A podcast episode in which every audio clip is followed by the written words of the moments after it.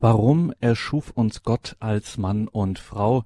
Das ist die Frage, die wir uns im Standpunkt heute stellen. Mein Name ist Gregor Dornis. Schön, dass Sie jetzt hier eingeschaltet haben zu dieser Sendung mit dem Trierer Kirchenrechtler Professor Christoph Ohli. Warum erschuf uns Gott als Mann und Frau? Mal ganz ehrlich, wüssten Sie da spontan eine Antwort? Immerhin die Frage ist schon berechtigt. Warum eigentlich als Mann und Frau? Warum nicht einfach neutral zum Beispiel als Menschen. Warum beharrt die Kirche auch in der ein oder anderen Debatte so darauf, dass das so ist und dass hinter diesem Gott erschuf uns als Mann und Frau eine Bedeutung steckt, eine Bedeutung für den Menschen und eine Bedeutung für den christlichen Glauben. Die Kirche muss sich ja was dabei denken und was, das fragen wir heute einen waschechten Theologieprofessor, nämlich den Trierer Kirchenrechtler Christoph Ohli. In Trier haben wir ihn am Telefon. Grüße Gott, Professor Ohli. Grüß Gott, Herr Daunis, grüße Sie. Liebe Hörerinnen und Hörer, Professor Oli lehrt seit 2010 Kirchenrecht an der Theologischen Fakultät in Trier. Gleichzeitig gehört er der Gemeinschaft Cruzadas de Santa Maria an und diese Gemeinschaft hat eine Priestergemeinschaft benannt nach Pater Thomas Morales und dieser Priestergemeinschaft steht Professor Christoph Odi auch vor. Professor Odi, wieso macht sich die Kirche eigentlich bei diesem Thema Geschlechtlichkeit des Menschen als Mann und Frau, warum macht sie sich da nicht auch mal locker, sondern beharrt darauf, dass Gott den Menschen als Mann und Frau erschuf? Warum misst sie diesem Thema einen doch ziemlichen Stellenwert bei? Ich würde mal sagen, die Kirche ist dabei ganz locker, weil sie die Botschaft über den Menschen ja nicht aus sich selbst heraus hat. Ähm, ich glaube, dann müsste sie sehr angestrengt sein, um irgendetwas zu verteidigen, was sie sich selbst ausgedacht hat. Das ist vielleicht in manchen Ideologien oder auch Weltanschauungen so. Aber sie kann, vielleicht ist auch locker nicht das ganz richtige Wort, aber sie kann hm, sehr beruhigt, sehr ruhig, sehr gelassen, aber voller Kraft und voller Freude diese Botschaft über den Menschen verkünden, weil diese Botschaft ihr gegeben, geschenkt worden ist. Und ich denke, das wird auch der heutige Abend deutlich machen.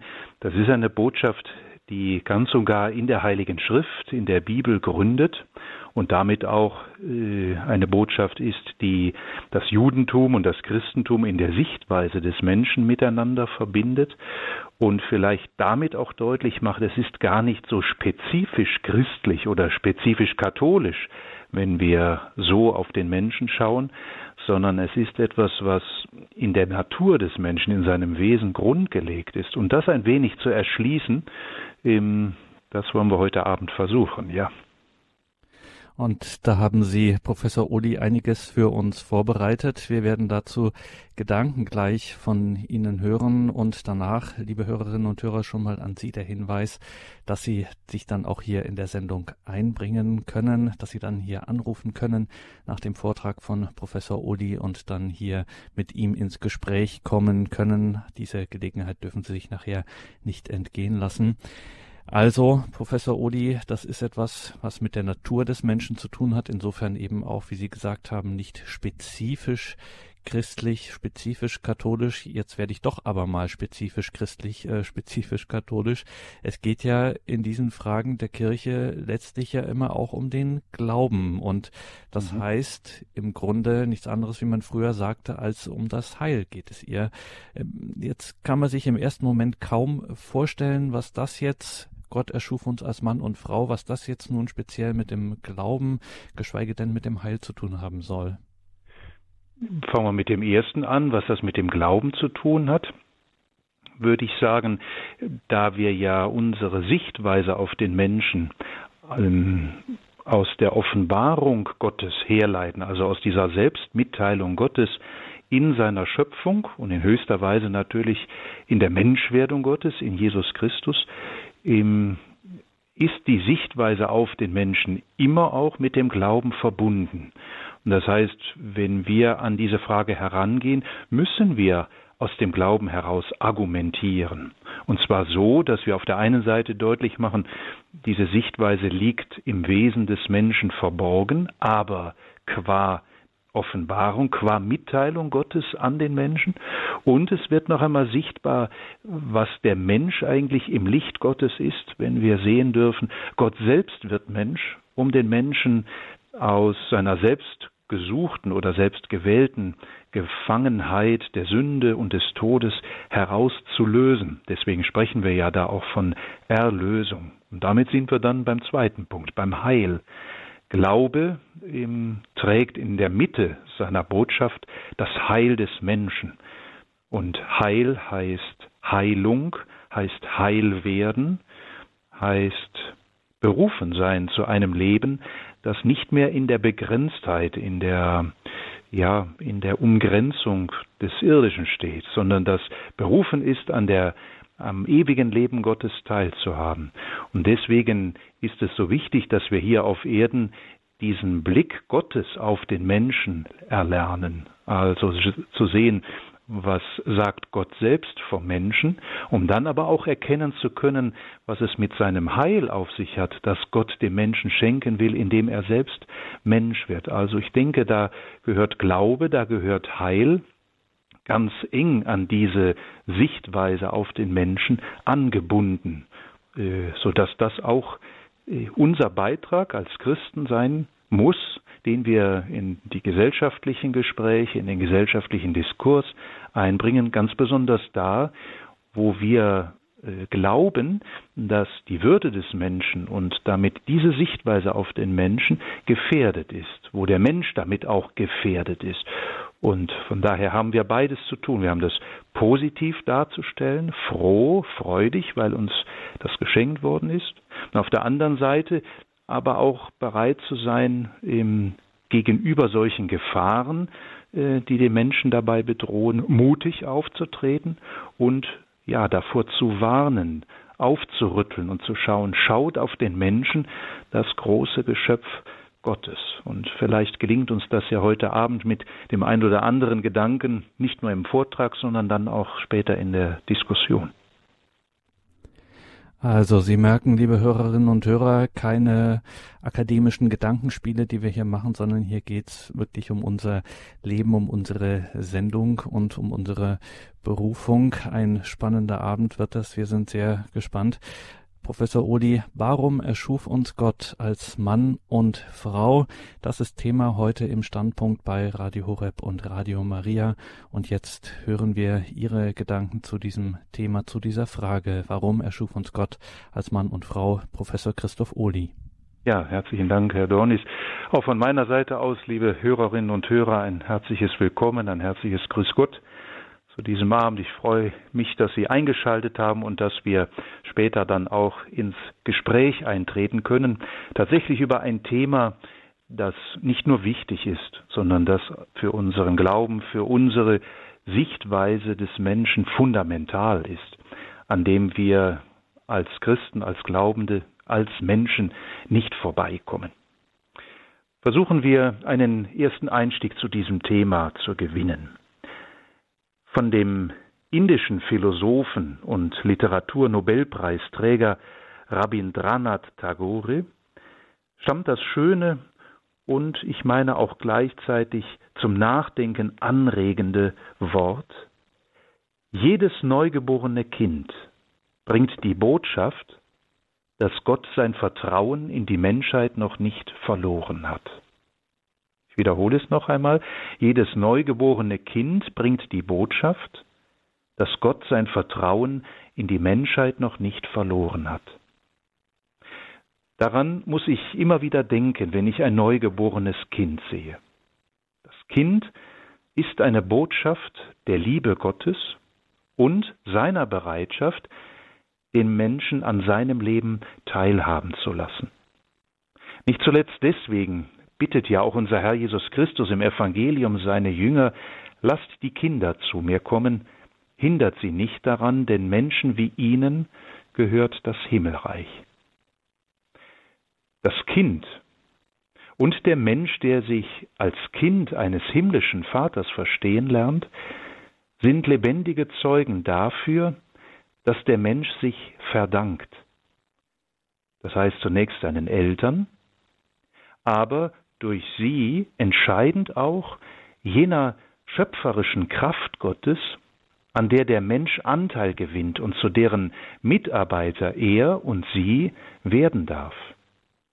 Das heißt, das Kind selbst weist uns damit den Weg auf den Menschen, der als Mann und Frau geschaffen ist, aus deren Komplementarität, also aus ihrer konstitutiven Beziehung und Ergänzung zueinander, der Mensch nach Gottes Willen entstehen kann. Damit der Mensch wird, bedarf es also Frau und Mann. Der Mensch entsteht ja nicht aus einem einzigen Menschen. Es bedarf für seine Existenz dieser Komplementarität von Mann und Frau. Und schon sehen wir, liebe Hörerinnen und Hörer, wie schnell wir mit dem Blick auf den Menschen bei der Frage unserer Sendung heute Abend gelandet sind. Zu fragen, warum wurde der Mensch als Mann und Frau geschaffen? Liegt dahinter ein schöpferischer Gedanke, liegt dahinter ein erklärter Wille verborgen, ohne den der Mensch nicht wäre? Halten wir an dieser Stelle zunächst einmal fest. Spreche ich als Glaubender vom Menschen, so wie es das zuvor zitierte Wort des indischen Philosophen Tagore ja tut, dann vermag ich als Glaubender die Frage nach dem Menschen als Mann und Frau auch nur im Licht jenes Glaubens zu beantworten, indem ich erkennen kann, dass Gott dem Menschen vorausgeht. Das heißt, dass Gott Schöpfer ist. Schöpfer des Himmels und der Erde, wie wir es im Glaubensbekenntnis zum Ausdruck bringen. Denn als Glaubender spreche ich ja nicht primär von der Umwelt oder von der Natur, das tun wir auch, aber primär bezeichnen wir doch als Glaubende unsere Erde und das Universum und darin den Menschen als Schöpfung Gottes. Und was geschaffen ist, was nicht aus sich selbst heraus zu existieren vermag, braucht einen Erschaffer, braucht einen Schöpfer. Und das ist nicht der Mensch, das ist nicht die Welt, das ist nicht die Wissenschaft, und das ist auch nicht ein ideenloser oder zufälliger Moment, den wir vielleicht Urknall nennen könnten. Nein, das ist allein ein Wille zur Creatio, zur Schöpfung. Also ein kreativer, schöpferischer Wille, den wir in Gott entdecken dürfen. Ein Wille, der Ordnung setzt. Ein Wille, der Maßstäbe vorgibt, die in der Schöpfung zu entdecken uns aufgegeben und zugleich zum Erkennen ermöglicht sind. Wir sprechen deshalb in der langen Tradition von Philosophie und Theologie gerne vom Naturrecht, also von jenem Recht und Maß, das von Gott in seine Schöpfung eingegeben und für den Menschen zum Entdecken geschenkt wurde. Freilich, das haben wir eben schon gesagt, tritt dem Naturrecht das sogenannte Offenbarungsrecht hinzu, wenn Gott sich uns in Jesus Christus, seinem göttlichen Sohn, mitteilt, also offenbart und gerade in Jesus Christus selbst die Größe und Würde des Menschen vor Augen führt. So hat das Zweite Vatikanische Konzil in seiner Pastoralkonstitution auf Initiative des damaligen Krakauer Kardinals Karol Wojtyła diesen inneren Zusammenhang festgehalten, indem es formuliert, tatsächlich klärt sich nur im Geheimnis des fleischgewordenen Wortes das Geheimnis des Menschen wahrhaft auf. Das heißt, in Christus wird uns somit der wahre Mensch ansichtig.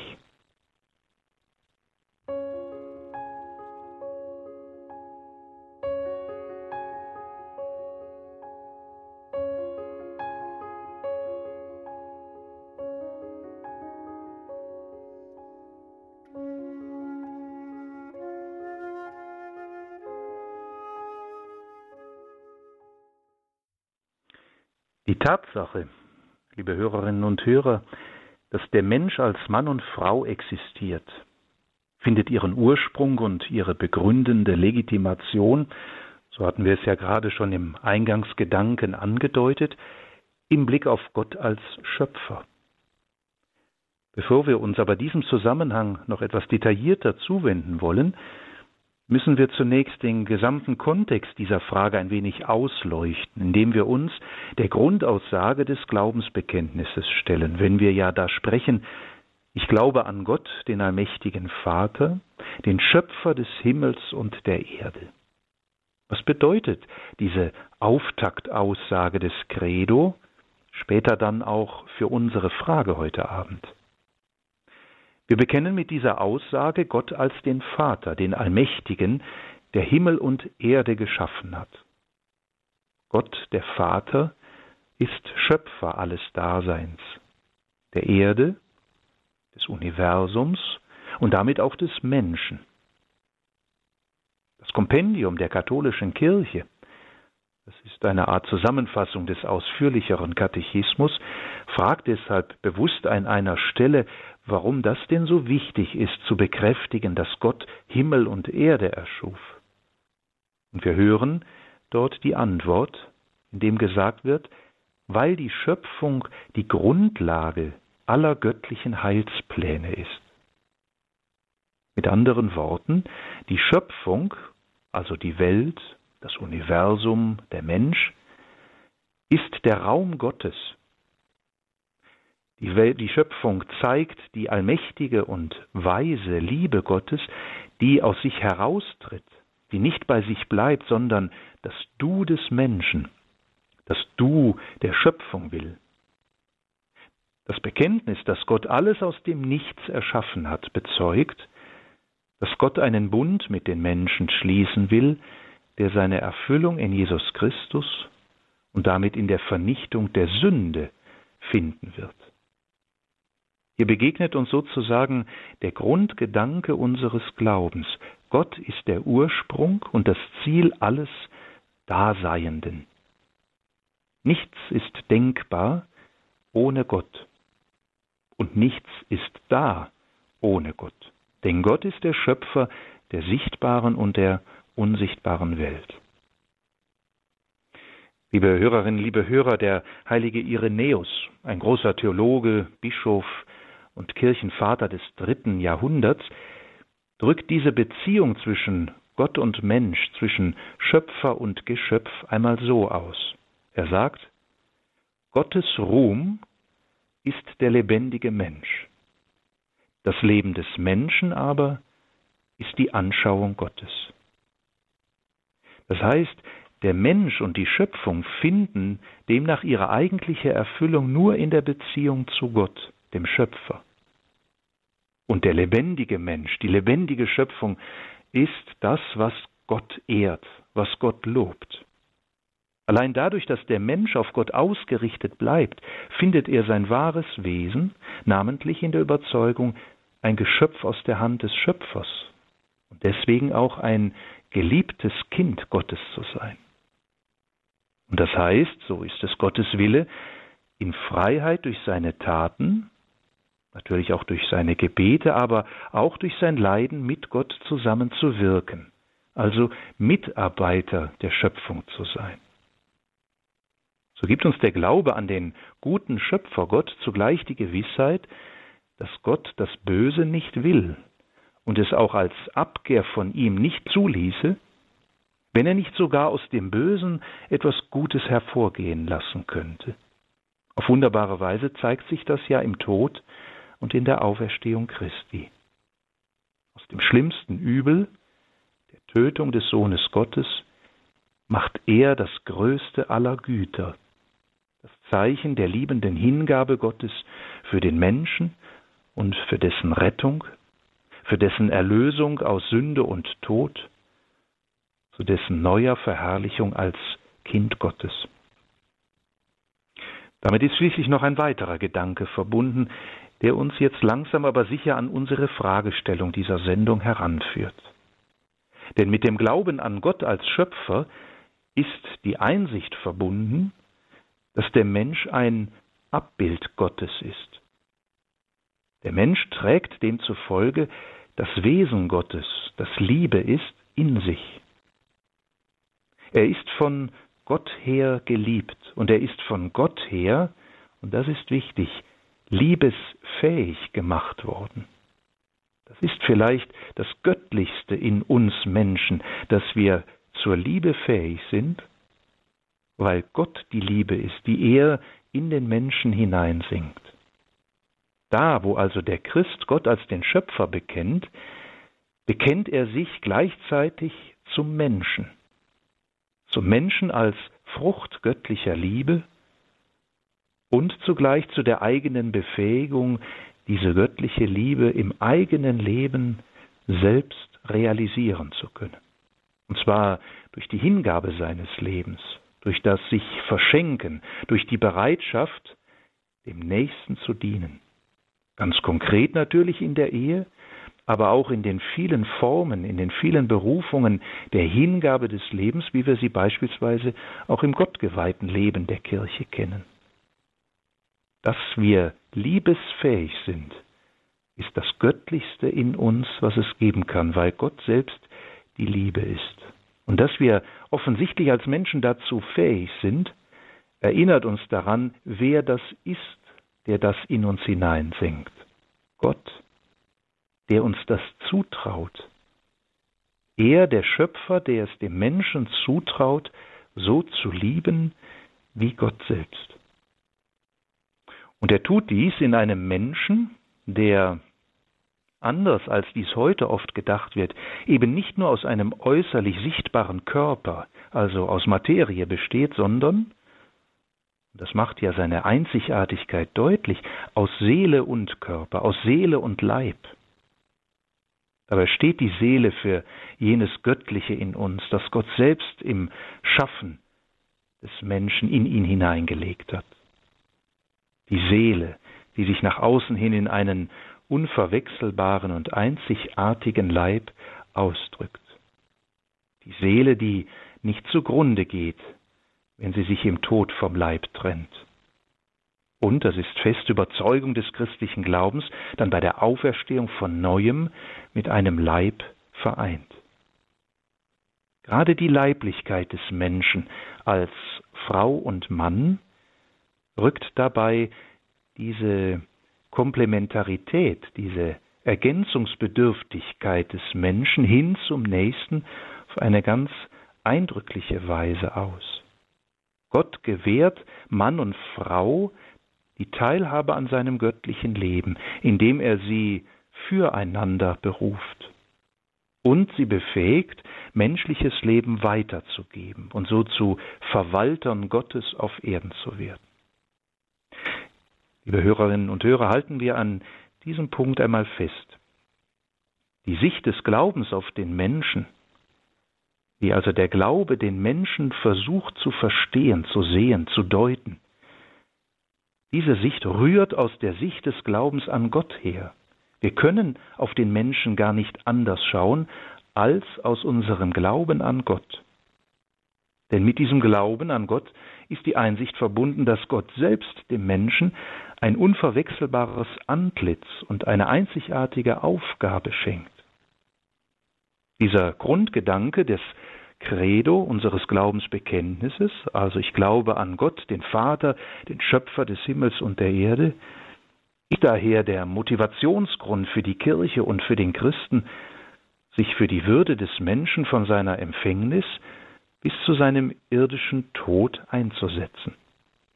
Niemand ist Richter über den Menschen als Gott allein.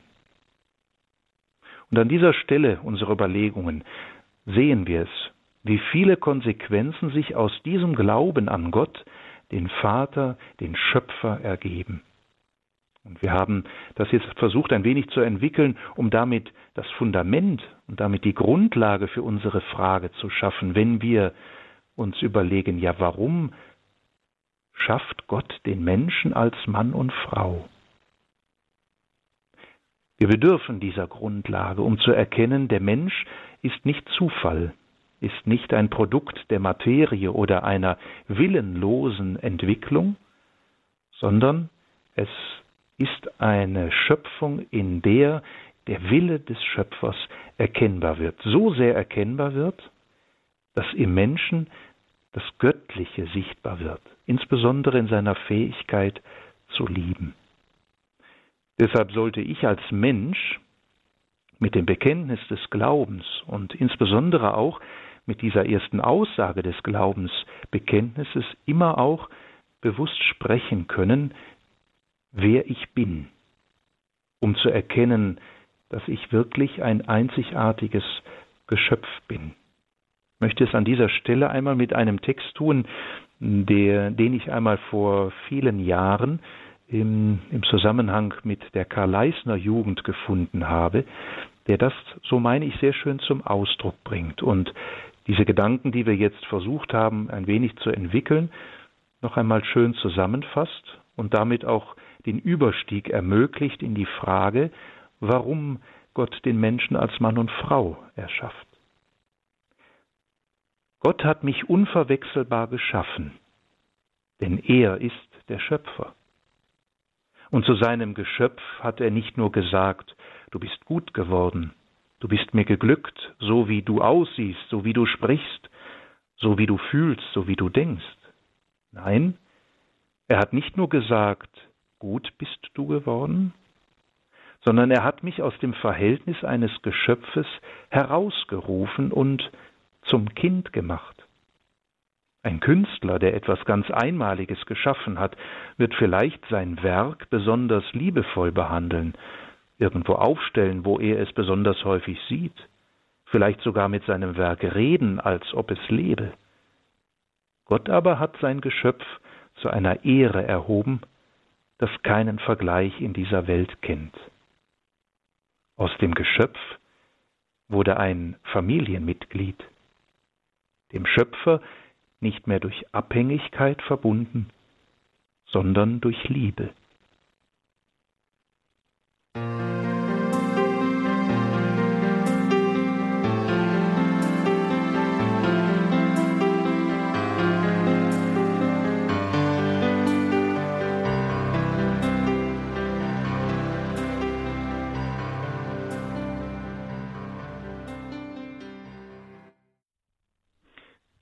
Mit unseren bisherigen Überlegungen, die sich vornehmlich festmachen an dieser Grundaussage unseres Glaubensbekenntnisses, ich glaube an Gott, den Vater, den Schöpfer des Himmels und der Erde, gelangen wir nun zu der Frage, warum schuf Gott den Menschen als Mann und Frau?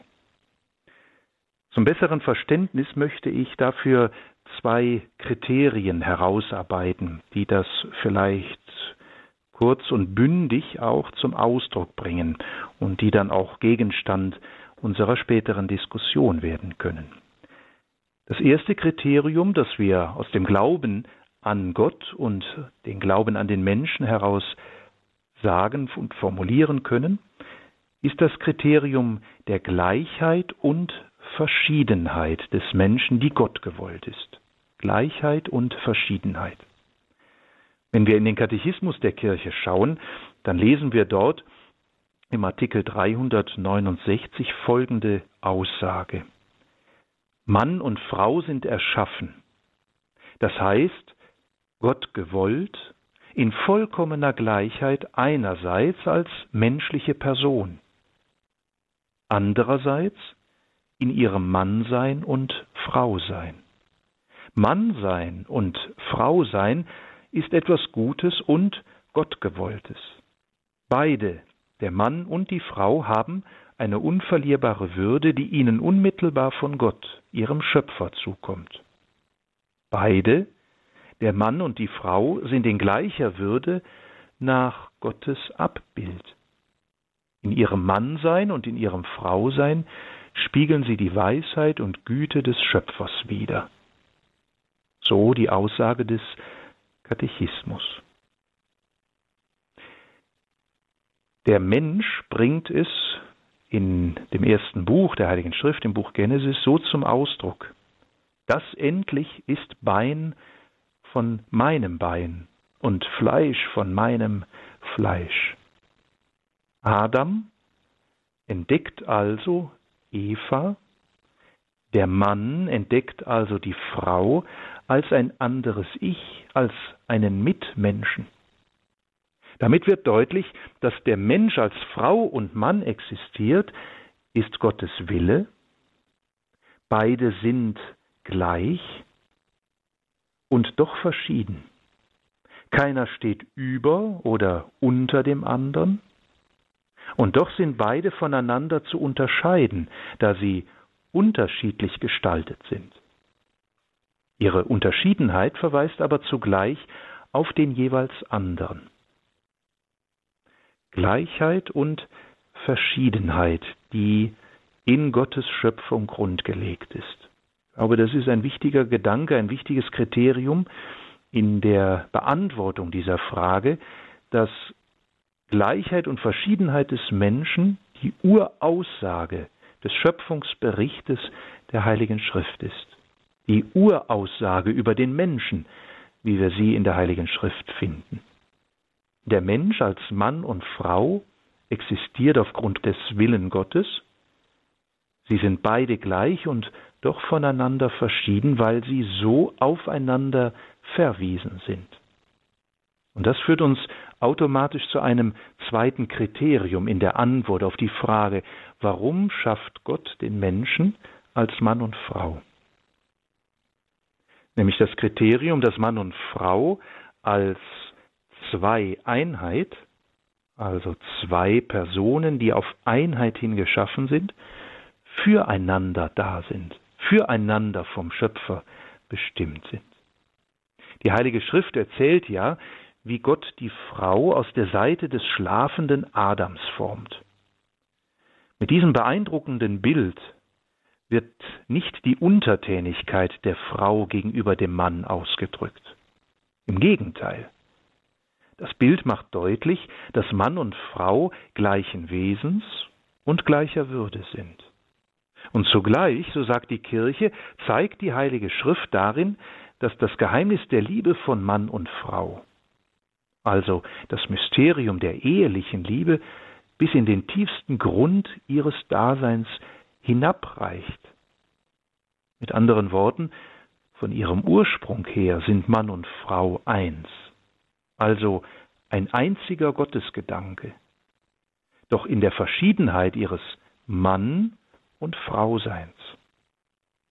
Und zugleich wird in dieser Beziehung das Geschenk der ehelichen Verbindung, das Gott in die Natur des Menschen sozusagen von vornherein hineinlegt, erkennbar.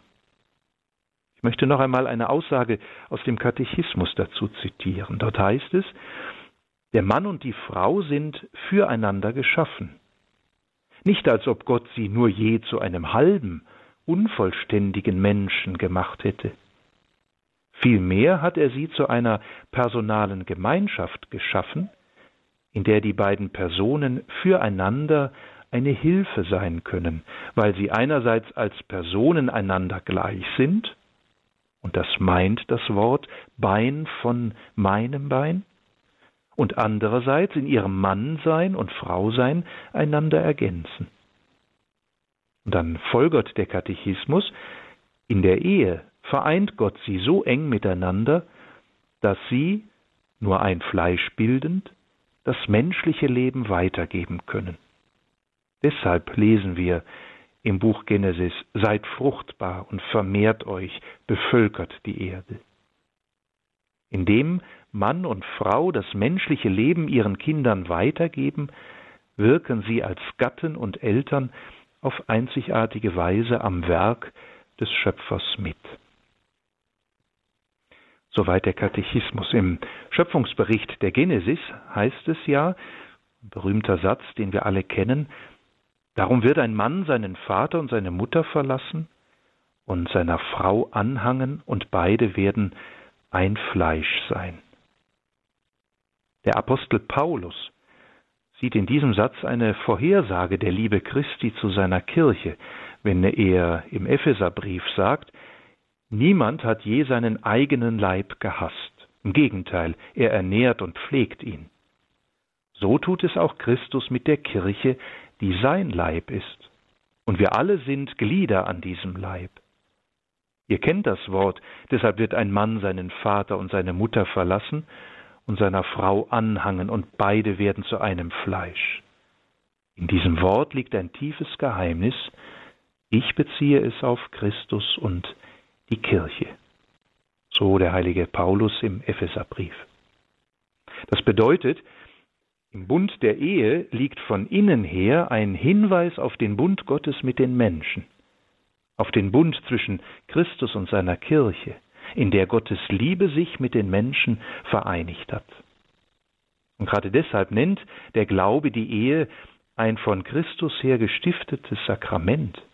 Das heißt also ein gnadenhaftes Zeichen der Beziehung von Gott und Mensch, von Christus und Kirche, wie sie in der Verbindung von Mann und Frau sichtbar wird.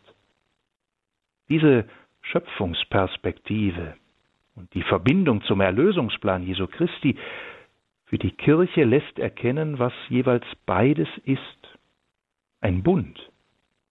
Der Bund Gottes mit den Menschen, der Bund Christi mit der Kirche, der im Bund zwischen Mann und Frau sichtbar wird. Von der Schöpfung also und von der Erlösung her definiert sich die Ehe als Sakrament, als sichtbarer Bund zwischen Mann und Frau, der aber von Gott selbst geheiligt und von Christus zum Sakrament erhoben wurde. Da dies die Gabe Gottes ist, vermag der Glaubende den Begriff Ehe und sein konstitutives Wesen auch nicht zu verändern. Die Ehe ist eine lebenslange Gemeinschaft zwischen Mann und Frau, die von der Liebe getragen grundsätzlich offen ist für das Leben, für die Fruchtbarkeit der Liebe, die nicht bei sich bleibt, sondern im dritten Person wird. Daher verbietet es sich dem Glaubenden, den Begriff und das Wesen der Ehe auf andere Beziehungen und Partnerschaften anzuwenden, die dieser Beziehung so nicht entsprechen. Das heißt, die Ehe in diesem Verständnis liegt für uns in der Schöpfung begründet, weil Gott den Menschen als Mann und Frau schuf und sie aufeinander hinordnet, und als Sakrament im Handeln Christi begründet in der Liebe Christi zu seiner Kirche. Die Ehe bildet also diesen Bund Gottes zum Menschen, den Bund Christi zu seiner Kirche ab, macht ihn sichtbar, macht ihn für uns begreifbar. Das Ganze sagt daher nach Josef Ratzinger etwas ganz Wichtiges über die Erschaffung des Menschen als Frau und Mann. Die Gemeinschaft von Mann und Frau ist demnach, so sagt er, nicht nur etwas Biologisches. Nein, sie ist von der Schöpfung selbst vorgezeichnet und die Schöpfung wiederum trägt gleichsam von Anfang an, jetzt kommt ein schönes Bild, das Wasserzeichen Jesu Christi in sich. So war den Menschen deutlich, dass die Verbindung von Mann und Frau niemals etwas bloß Privates oder auch Beliebiges sein kann, weil es hier um das Tiefste seiner selbst und der ganzen menschlichen Familie geht. So Josef Ratzinger. Das heißt, diese Verbindung von Mann und Frau ist ein Wasserzeichen, das in die Schöpfung eingeprägt ist und die sichtbar wird im Bund von Christus zu seiner Kirche und in dem Bund von Mann und Frau in der Ehe. Gerade deswegen steht die Kirche und mit ihr, so glaube ich, die großen Religionen der Welt für diese Überzeugung ein, dass der Mensch von Gott in seiner Einzigartigkeit geschaffen und doch füreinander als Mann und Frau bestimmt ist. In der ehelichen Verbindung von Mann und Frau wird damit das Große der Schöpfung ersichtlich der Bund zwischen Gott und den Menschen, zwischen Christus und der Kirche, ein Bund, der eins ist, ein Bund, der unauflöslich ist, ein Bund, der fruchtbar wird im neuen Menschen, der eben diese Botschaft in sich trägt, dass Gott die Hoffnung mit der Menschheit noch immer nicht aufgegeben hat. Für Josef Ratzinger, liebe Hörerinnen und Hörer, wird diese maßgebende Verbindung von Mann und Frau durch die jüdische Überlieferung sehr schön ausgedrückt, wie wir sie im Buch Genesis vorfinden. Denn im Anschluss an die Geschichte, wie Gott dem Adam die Frau zuführt, erklärte sie Gott selbst als den Brautführer für Adam und schrieb so dem Schöpfer die Einsetzung der Ehe zu. Die jüdische Überlieferung benennt daher die Ehe als Kiddushin, als Segen, als Heiligung. Die Christen brauchen hier im Prinzip nur noch das neue Wort Sakrament einzusetzen. Danach ist, wie Josef Ratzinger es ausdrückt, die Ehe die vom Schöpfer gewollte und von der Schöpfung dem Menschen vorgezeichnete Gemeinschaft von Mann und Frau. Mit der Schöpfung ist sie von Christus erneuert und zu ihrer endgültigen Gestalt geführt worden. Und nur in der Bundesgemeinschaft mit Christus kann der Bund der Ehe seinen vollen Sinn finden. Liebe Hörerinnen und Hörer, ich möchte gern noch ein Bild oder ein Wort eines italienischen Priesters und Bibelforschers mit Namen Angelo Tossato zitieren, der zur Untermauerung dieser Auffassung, wie wir sie in dem Buch Genesis und damit in der jüdisch-christlichen Tradition und in der Sichtweise über den Menschen vorfinden, auf ein rabbinisches Buchstabenspiel verweist, das zugleich eine wir könnten sagen, tiefe theologische Bedeutung besitzt. Nach diesem rabbinischen Buchstabenspiel stecken in den hebräischen Worten für Frau und Mann jeweils die beiden Buchstaben, die zusammen das Wort Feuer ergeben, Ish. Einmal Ish und Isha.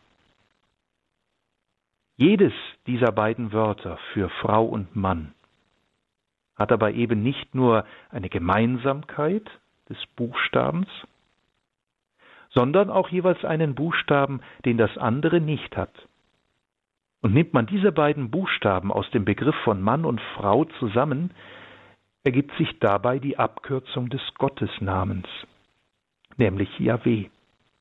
Das will sagen, wo Mann und Frau sich einander geben, also ergänzen, das Buchstabenspiel würde jetzt sagen, diese beiden Buchstaben, die nur der Einzelne jeweils hat, zueinander führt, da ist Gegenwart Gottes, da ist Yahweh. Wo sie aber in sich bleiben, Ish und Isha, wo Mann und Frau für sich bleiben, da ist Feuer. Und damit ist letztlich da Zerstörung, weil der Mensch sich isoliert und verkapselt. Wenn Gatte und Gattin würdig sind, dann ist die Gegenwart Gottes mit ihnen. Erweisen sie sich als unwürdig, also als egozentrisch, als nur auf sich bezogen, dann verzehrt sie das Feuer. Ein nachdenkliches Buchstabenspiel, das dieser Bibelforscher Angelo Tossato als rabbinisches Buchstabenspiel heranführt, um das deutlich zu machen, wie sehr Frau und Mann aufeinander bezogen sind. Damit können wir für den Moment einmal ein wichtiges Fazit ziehen. Der Gedanke, dass der Mensch als Mann und Frau geschaffen und aufeinander verwiesen ist, liegt also für uns Glaubende in der Schöpfung Gottes als eingestiftet begründet. Es ist eine Maßgabe, die dem Menschen von Gott her vorgegeben ist. Der Mensch ist als Mann und Frau geschaffen, weil Gott es so wollte, und der Mensch auf diese Weise ein Abbild Gottes ist. Als Person, das heißt als einzelner Mensch und als Gemeinschaft. Der Gemeinschaft von Frau und Mann, der Gemeinschaft der Menschen untereinander. So ist Gott. Er ist einer und er ist doch Gemeinschaft von Vater, Sohn und Geist. Dieses Geheimnis sozusagen der Trinität, des einen, dreieinen Gottes, ist in den Menschen und in seine Beziehung zum Menschen von Gott eingestiftet worden. Ein unglaubliches Geheimnis, vor dem wir eigentlich nur staunen und schweigen und anbeten können. Erinnern wir uns noch einmal an den Anfangssatz, den ich zitierte. Jedes neugeborene Kind bringt die Botschaft, dass Gott sein Vertrauen in die Menschheit noch nicht verloren hat.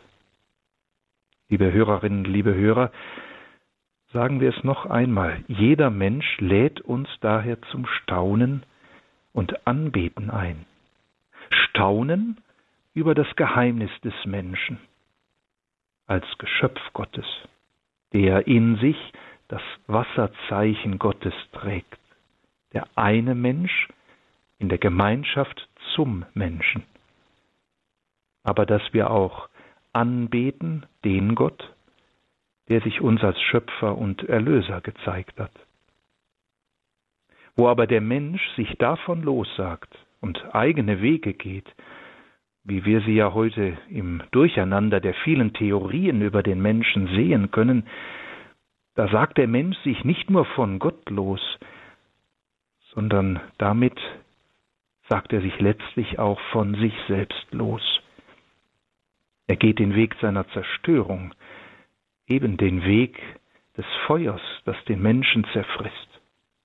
Und genau davor, liebe Hörerinnen und Hörer, will uns die biblische Botschaft vom Menschen, der von Gott als Mann und Frau geschaffen worden ist, bewahren.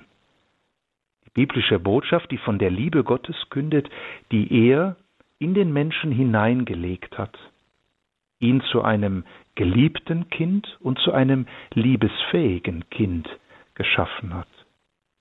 Und jener Liebe Gottes, die uns im Tod und in der Auferstehung Jesu Christi erlöst hat und zur Aufrichtung seiner Liebesfähigkeit in uns erneuert hat. Vielleicht können wir es auch so auf den Punkt bringen. Es geht in diesem Glauben, dass Gott den Menschen als Mann und Frau schuf, um nichts anderes als um das Wesen des Menschen. Es geht um nichts anderes als um das Leben des Menschen. Und dazu lädt uns der Glaube ein. Sie, liebe Hörerinnen und Hörer, und auch mich.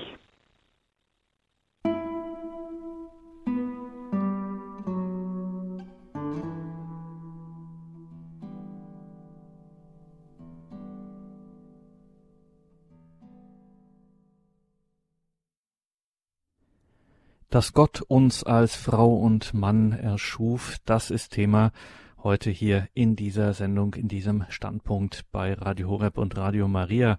Mein Name ist Gregor Dornis. Ich freue mich, dass Sie jetzt wieder mit dabei sind. Dieser Sendung mit Professor Christoph Ohli. Gerade haben wir eine ganze Menge zu diesem Thema gehört und müssen dann natürlich jetzt das Ganze noch einmal vertiefen im Gespräch und da freue ich mich, wenn Sie uns auch hier in der Sendung anrufen, liebe Hörerinnen und Hörer. Professor Uli, jetzt gerade auch am Schluss mit diesen starken Worten, wo Sie das nochmal zusammengebunden haben. Äh, man kann es ja nicht oft genug betonen, auch die heutige Sendung, Ihr Vortrag war dafür ein Beleg, wenn die Kirche gerade auch in der ein oder anderen gesellschaftlichen Debatte dieses ihr Menschenbild äh, vorbringt und dieses ihr Menschenbild auch äh, verteidigt, dann betreibt sie hier keinen plumpen Naturalismus oder wie dann immer gesagt wird oder Biologismus so nach dem Motto, na das ist jetzt halt mal so und Punkt und Ende und basta, sondern da liegt ein äh, tiefer Glaubensinhalt zugrunde. Ja, natürlich sehen wir bei dem, was wir vom Menschen aus dem Glauben heraus sagen, auch auf den Menschen als, als Geschöpf, als Wesen und betreiben damit natürlich auch äh, in gewisser Weise eine Biologie. Wir sprechen vom Leben. Bios, Logos, das ist ja die, die Rede, das, das Wort vom Leben. Aber wir tun es gleichzeitig in diesem Licht, im Kontext des Glaubens, der uns durch die Offenbarung Gottes geschenkt, den Menschen äh, noch weiter sieht und in dieser Biologie eine, einen Sinn, einen, einen, einen, einen tiefen Plan sieht, wie wir den Menschen verstehen können. Ähm, dass er Geschöpf Gottes ist, dass er in sich, ich nenne nochmal dieses meiner Ansicht nach sehr schöne Bild, dieses Wasserzeichen trägt, das uns erkennen lässt, er ist ein geliebtes Geschöpf, aber er ist auch zur Liebe befähigt. Und damit das möglich ist, ist mit dieser hm, Einzigartigkeit eines Menschen zugleich seine Verwiesenheit auf den anderen und damit diese Ergänzung, diese Komplementarität verbunden. Also da schließen sich Biologie und Glaube nicht nur nicht aus, sondern sie verbinden sich so eng miteinander, dass damit der ganze Blick auf den Menschen erkennbar wird. Und das ist eigentlich etwas, mm, was wir in unserem Dialog auch mit den Wissenschaften, mit den Naturwissenschaften im gesellschaftlichen Diskurs immer wieder zum Ausdruck, zum ja ins Wort bringen müssen, welcher großer Reichtum sich in dieser Glaubenssicht auf den Menschen äh, verbirgt und gleichzeitig wir damit nicht in einem Widerspruch zur Biologie oder zur eben natürlichen Rede vom Menschen stehen. Das wäre eines der ja wichtigen Anliegen auch dieses Vortrags oder dieser Gedanken gewesen, das miteinander zu verbinden. Hm? Sagt Professor Christoph Oni aus Trier, den wir heute hier zu diesem Thema Warum erschuf uns Gott als Frau und Mann hören. Und Ihre Gedanken, Professor Uli, haben bewegt. Wir haben schon einige Anrufe in der Leitung. Ich sage nochmal die Telefonnummer 089 517 008 008. Es hat uns aus Frankfurt Frau Schlürmann angerufen. Guten Abend. Guten Abend.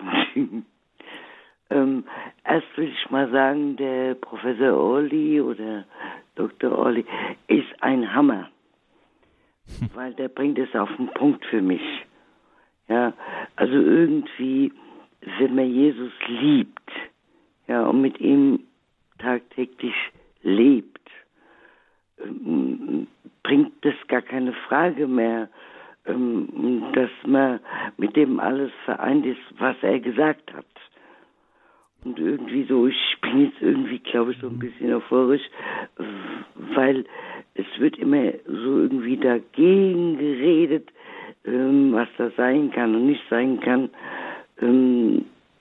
ich war heute bei meinen Geschwistern. Eine Schwester hatte Geburtstag, ich habe acht Geschwister und wir haben das Gespräch gehabt und irgendwie haben wir alle zugehört und ich habe mich gewundert, dass alle zugehört haben. Und irgendwie kommt das wie von alleine, weil wenn Jesus redet, dann hört jeder zu. Ich weiß jetzt nicht, ob Sie mich verstehen, das ist mir auch scheiße. Das ist ein interessanter Gedanke. Ja, Danke, weil irgendwie so, es ist so mhm. meiner Meinung nach. Danke für diesen Beitrag. Das ist äh, ein wenig auch, das erinnert mich, Professor Oli, an das, was Sie in Ihrem Vortrag auch genannt haben oder worauf Sie angespielt haben mit dem äh, Staunen. Das, da habe ich mir so gedacht, äh, wenn wir so einen Liebenden, einen Geübten und dann eben vielleicht auch einen äh, im Gebet auch Geübten, in, einfach in unserer Beziehung zu Christus, zu Jesus, ähm, so geschulten Blick haben, ähm, dann sprechen manche Dinge auch einfach für sich selbst. So wie die Frau Schlömann jetzt sagte, wenn Jesus spricht, dann hört man einfach zu. Ja, und das, das will ja auch unser Anliegen sein. Ich habe das, glaube ich, am Anfang auch gesagt, wenn wir diese Botschaft verkünden, jetzt mit dem Blick auf den Menschen, sind wir uns als Kirche ja bewusst, dass wir das uns nicht selbst erfunden haben. Ähm, dagegen wehre ich mich auch immer, dass gesagt wird, ja, das ist halt die Sichtweise der Kirche. Ja, woher hat sie diese Sichtweise?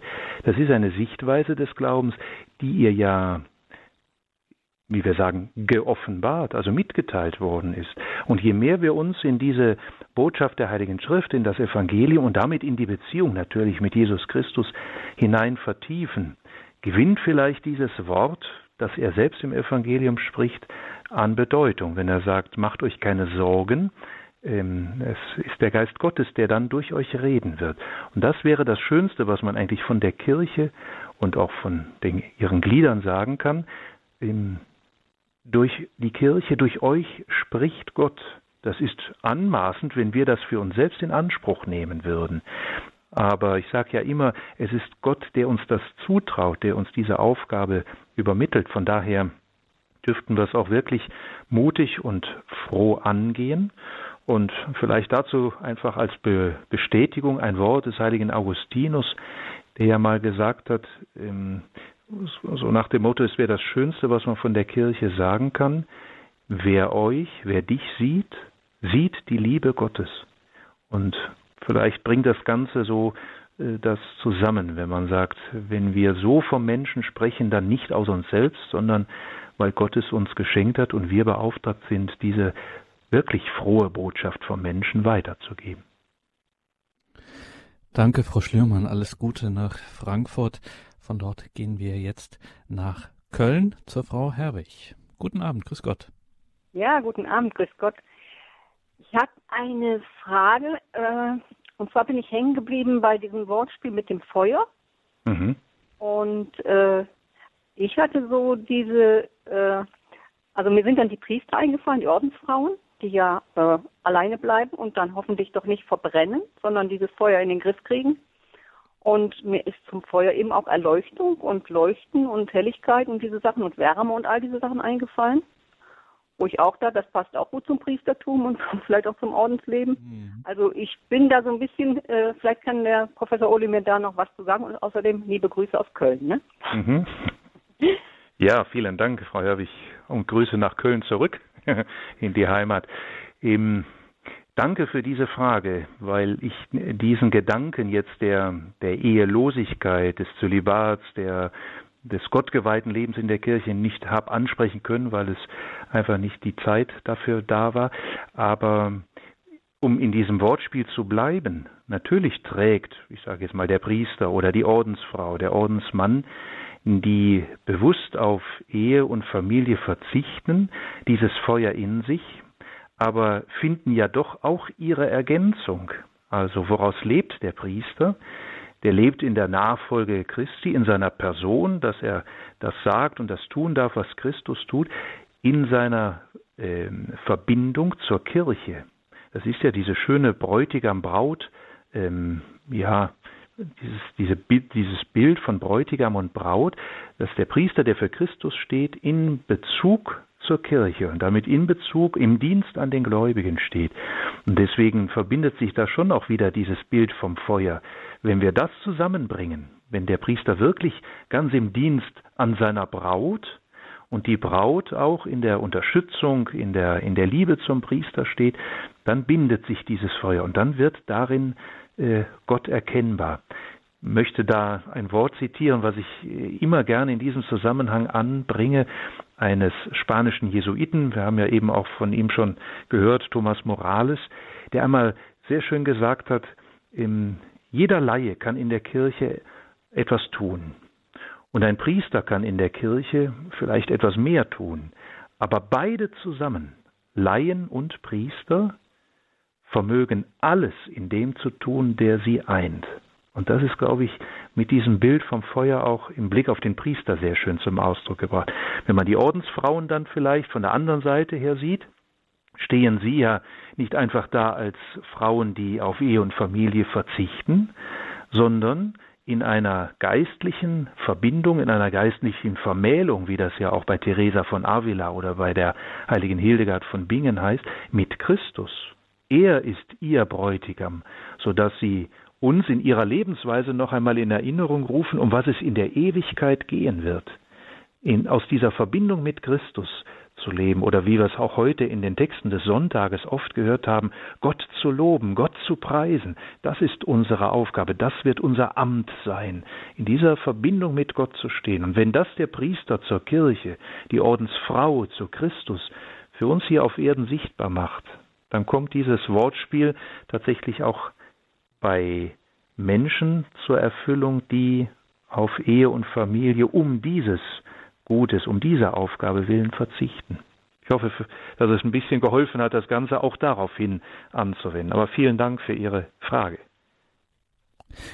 Ja, danke schön, Frau Herwig nach Köln. Alles Gute, um das jetzt auch für Sie, liebe Hörerinnen und Hörer, aufzuklären mit den Grüßen in die Heimat. Professor Odi ist Priester für die Erzdiözese äh, Köln, der einst geweiht und hat dort auch einige Zeit als Kaplan zum Beispiel gewirkt. Gehen wir noch nach Bochum zum Herrn Schröder, der wartet auch schon eine ganze Weile in der Leitung, aber jetzt sind Sie dran. Grüße Gott, Herr Schröder. Ähm, ja, ich habe noch eine Frage. Also, ähm, und zwar, mir kommt das auch teilweise so vor, als wenn äh, die Kirche zu wenig so mit einer Stimme sprechen würde, gerade so in diesem ganzen ähm, Gender-Bereich. Also es gibt immer mal wieder Einzelne, die sich dazu äußern, zu gewissen Fällen, sei das jetzt Homo-Ehe oder ähm, auch Abtreibung, aber auch, ja, gerade bei Abtreibung finde ich, dass ähm, da irgendwie viel zu wenig ähm, im Moment getan wird. Und ähm, ja, manchmal denke ich, vielleicht bräuchte es da auch irgendwie ein päpstliches Lehrschreiben, dass man irgendwie da auf eine gemeinsame Linie kommt. Also es ist ja, also in Polen tut sich, glaube ich, jetzt ein bisschen was in Sachen Abtreibung. Hm, ja, also das finde ich halt nur ähm, manchmal dann schade, dass zum Beispiel Menschen, die, die halt, also wenn in Polen, die gleichzeitig ja vielleicht flüchtlingsfeindlich sind, so, ist das dann manchmal ein bisschen, bisschen ähm, ja, finde ich, für mich passt das nicht zusammen. Also weil ich glaube, die Kirche muss sich doch um die Ärmsten und um die Schlechten kümmern und dazu gehören doch das ungeborene Leben und ähm, ja, und äh, die Flüchtlinge ja im Grunde auch.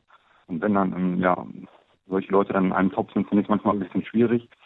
Aber ich denke, das ist irgendwie schon im Moment, glaube ich, eine wichtige Aufgabe für die Kirche und ja, ich hoffe auf jeden Fall, dass, dass wir da irgendwie ähm, einen Weg finden, so, dass es ähm, in eine gute Richtung, in eine gute Richtung geht, weil ich finde, es sind ziemlich, ziemlich schwierige Zeiten im Moment und äh, ja, also wir müssen schon überlegen, so, was hinterher irgendwann über uns in Geschichtsbüchern stehen wird, so glaube ich, das mal in unserer Zeit. So. Dankeschön, Herr Schröder nach Bochum. Haben Sie noch mal einiges zusammengebunden und auf einen neuen Punkt auch gebracht, den wir heute auch noch nicht äh, oder der auch ein, nur am Rande ein Thema war, nämlich das Stichwort ähm, Abtreibung auch eine eigene Sendung wert. Professor Odi, ähm, Sie können dazu gern gleich auch noch was sagen, wenn Sie dazu noch etwas kommentieren möchten, aber weil die Sendezeit doch schon arg vorangeschritten ist, ich muss noch eine Frage ähm, loswerden, nämlich äh, die Frage, äh, das ist natürlich alles sehr was wir heute von Ihnen gehört haben, natürlich theologisch sehr tiefgründig gewesen, eine, ja, ein, schon eine geistliche Betrachtung dieses äh, großen, großen Sakramentes, das ja auch, wie wir gelernt haben heute von Ihnen, auf eine einzigartige Weise auch Schöpfungsordnung und Erlösungsordnung äh, miteinander verbindet. Dieses Stichwort, das Wasserzeichen Jesu Christi, das da schon aufleuchtet, aufscheint das ist jetzt natürlich ähm, für einen Theologen eine großartige Sache in der Betrachtung, aber im alltäglichen Leben, da ist es mit der Schönheit und der Heiligkeit nicht immer allzu offensichtlich, formulieren wir es mal so, ähm, sticht und ergreifend, ist diese kirchliche Lehre, äh, stellt das nicht am Ende doch eine gewisse Überforderung von uns äh, schwachen Menschen dar? Mhm. Ich verstehe diesen Gedanken, möchte aber gleichzeitig äh, eine Gegenposition aufmachen. Wenn Gott uns das zutraut, kann es dann eine Überforderung sein. Dann ist eigentlich der Gedanke der Überforderung ein menschlicher Gedanke. Und der kommt auch heute auf, ähm, gerade in der Diskussion, so in den letzten beiden Jahren, drei Jahren, immer wieder, wenn gesagt wird, zum Beispiel die Ehe, das ist in dieser Vorstellung der Unauflöslichkeit und so weiter ein Ideal. Ich war ganz dankbar, dass ich als Priester von einem Kollegen aus der Dogmatik vor einigen Monaten in der Diskussion, der selbst verheiratet ist, als dieser Gedanke aufkam, die Ehe ist ein Ideal, äh, zu hören bekam, nicht weil ich es gesagt hatte, sondern weil er das in der Diskussion sagte, ich lebe nicht in einem Ideal, ich lebe in der Wirklichkeit des Sakraments. Das heißt auch mit der Wirklichkeit meiner Schwächen und der Schwächen meiner Frau.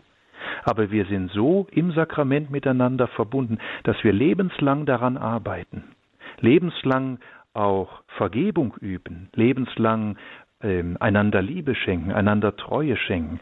Wenn ich sagen würde, ich habe heute dieses Ideal erreicht, dann wäre es nicht Ehe, so hat er das ausgedrückt. Und das fand ich als Priester und auch als Kollege so wohltuend, dass es mal jemand gesagt hat, dass das Wirklichkeit ist und dass das ähm, ähm, kommen kann, dass das eine Erfüllung finden kann, wenn der Mensch sich darauf einlässt, dann ist es tatsächlich nicht Überforderung, sondern dann ist es ein immer weiteres Hineinwachsen in das, was Gott uns an Liebe, an Liebesfähigkeit in uns hineingeschenkt hat. Und ich sehe das äh, oft bei älteren Ehepaaren. Ich habe es mal auch bei einem äh, Paar in meiner Familie gesehen, ein Onkel, eine Tante, die selbst leider keine Kinder hatten, aber die 65 Jahre verheiratet waren. Die haben bis zuletzt oft miteinander gestritten, wo man sagen konnte, ja, das ist natürlich eine Überforderung.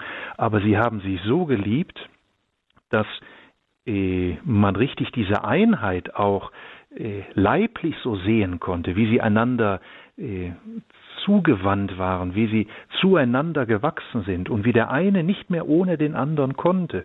Und als meine Tante starb, nur wenige Zeit später auch mein Onkel verstarb, weil sie merkten, das passte einfach nur zusammen beieinander und nicht getrennt voneinander. Von daher, ja, natürlich, das kann von der Darstellung her und geistlich, theologisch vielleicht sehr hoch klingen, aber wenn wir es ein wenig in uns nachwirken lassen, merken wir doch, das trifft unser Herz, das trifft die Mitte des Menschen. Und wenn Gott mir, wenn Gott uns das zutraut, ähm, was soll ich dagegen haben? Sondern dann bin ich eher bereit, mich darauf einzulassen und es wirklich zu leben. Das gilt ja für die Eheleute genauso wie auch für das Priestertum. Das könnte eine Überforderung sein und ist es auch in der Großartigkeit für einen Menschen immer, aber Gott schenkt es und gibt die Gnade dazu, darin äh, zu wachsen. Und vielleicht noch ein ganz kurzes Wort zu Herrn Schröder, der eben anrief und auch dieses Thema der Abtreibung ansprach. Im danke sehr ausdrücklich für diese Überlegungen. Ich glaube, dass die Kirche in den päpstlichen Lehrschreiben, im Katechismus, in dem, was sie eigentlich immer wieder verkündet hat, da ganz klar ist. Und dass es auf uns, also auf den Herrn Schröder, auf Sie, Herrn Dornis, auf mich, auf uns alle ankommt, das Zeugnis in unserem Umfeld, in unserer Umgebung zu geben, dass wir von der Unverletzbarkeit des einzigartigen Menschen, auch als Ungeborener, überzeugt sind aus dem Glauben heraus, es ist ein Geschöpf Gottes. Und an das Geschöpf Gottes darf ich als Mensch keine Hand anlegen. Und die Kirche darf auch in all dem, was sie dabei tut, niemals in Verdacht kommen, dass sie irgendwie mithilft an solch einem Akt der Abtreibung und damit an der Tötung eines Menschen, aktiv beteiligt zu sein, sondern im Gegenteil, dass sie alle Hilfe zur Verfügung stellt, dass Frauen, dass Männer, dass Mütter und Väter den Mut haben, dieses Geschenk anzunehmen. Dass das oft schwierig sein kann in den unterschiedlichen Situationen, gar keine Frage. Aber auch hier noch einmal, das ist dann nicht Überforderung, das ist Geschenk, das ist Zuspruch, das ist ein Zutrauen Gottes, dass wir wirklich berufen sind, an seiner Schöpfung mitzuwirken in unseren unterschiedlichen Berufungen. Also, wenn Gott uns das zutraut, warum sollen wir verzagt sein? Yes, we can sozusagen, hm. sagt Professor Christoph Uli in zum Ausklang dieser Sendung. Natürlich ähm, damit uns das auch gelingt, damit wir das nachwirken lassen, wie Sie das auch gesagt haben, und damit das in uns Frucht bringt, wie man es auch gern theologisch sagt, müssen Sie uns natürlich unterstützen mit Ihrem priesterlichen Segen zum Ausklang der Sendung. Zuvor noch der Hinweis an Sie, liebe Hörerinnen und Hörer, natürlich werden wir von dieser Sendung eine CD für Sie haben, beziehungsweise das Ganze auch online in unsere Mediathek stellen, diesen Vortrag, diese Gedanken von Professor Uli, dass Sie das auch nachhören können. Jetzt um 21.40 Uhr schalten wir nach Regensburg zum Weihbischof Dr. Josef Graf. Mit ihm beten wir das Nachtgebet der Kirche, die komplett. Nicole Daiber hatte die Regie in dieser Sendung. Herzlichen Dank dafür. Nicole Daiber begleitet Sie dann auch weiter durch das Programm. Mein Name ist Gregor Dornis. Ich freue mich, wenn Sie auch beim nächsten Standpunkt wieder mit dabei sind. Alles Gute und Gottes reichen Segen. Und jetzt, Professor Odi, danke natürlich an Sie, dass Sie hier sich diese Zeit genommen haben für diese Sendung, dass Sie uns Rede und Antwort gestanden haben. Und zum Abschluss müssen Sie uns unbedingt noch den Segen, Ihren priesterlichen Segen spenden. Sehr gerne, ja. Dann tun wir das, indem wir all die Anliegen, die wir auch bedacht haben, die vielleicht auch noch nicht ausgesprochen werden konnten, mit hineinnehmen und somit diesen Segen auch auf alle ausweiten, an die wir gedacht haben und die mit uns in Verbindung stehen in der Kirche und in der Welt. Die Fürsprache der Jungfrau und Gottesmutter Maria, des heiligen Josef, des heiligen Papstes Johannes Paul II. sowie aller Heiligen und Seligen des Himmels segne, stärke und geleite euch der allmächtige und barmherzige Gott, der Vater und der Sohn und der Heilige Geist. Amen.